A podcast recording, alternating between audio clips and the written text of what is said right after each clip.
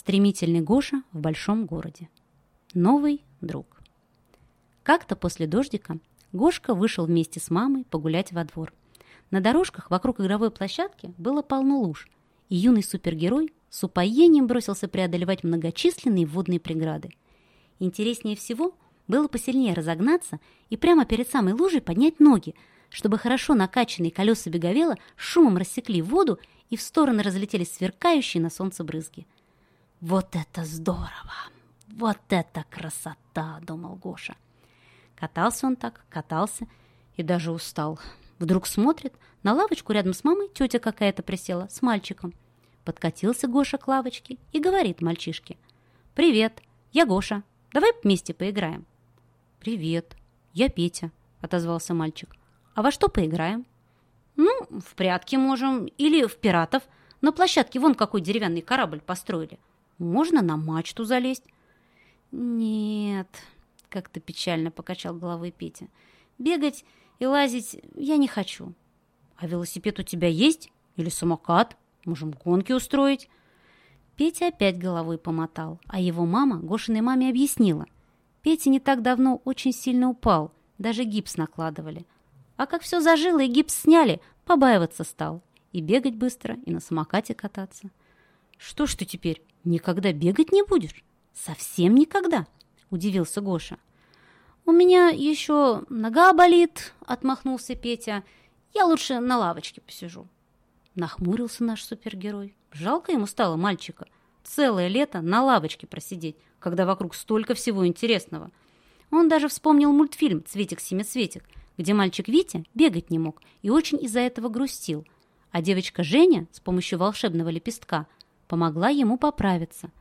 Только вот у Гошки ничего волшебного не было. Зато сам он был супергероем. А супергерои так просто не сдаются.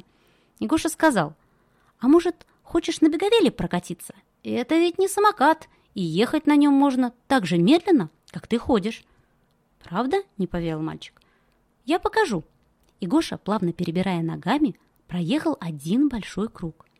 Ехал он так неторопливо, что даже бабушка, гуляющая с маленькой собачкой, его обогнала.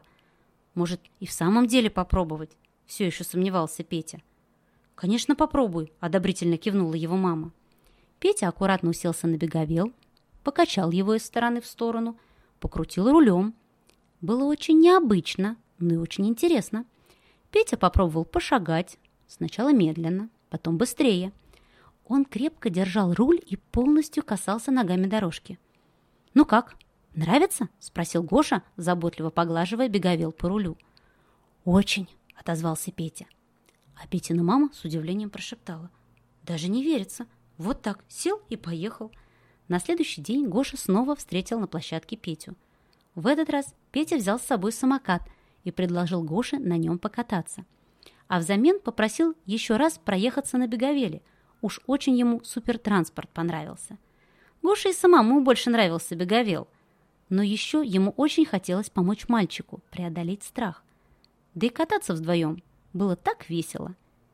Петя все увереннее держался в седле мини-байка, и, представляешь, к концу этой прогулки он катился даже быстрее, чем Гоша шел.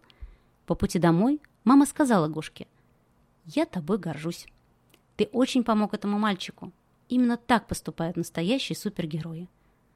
А потом Гошка до конца лета уехал на дачу к бабушке. Когда он вернулся, то на первой же прогулке во дворе встретил Петю.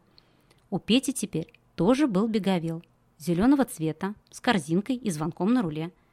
И он больше не боялся ни бегать, ни кататься.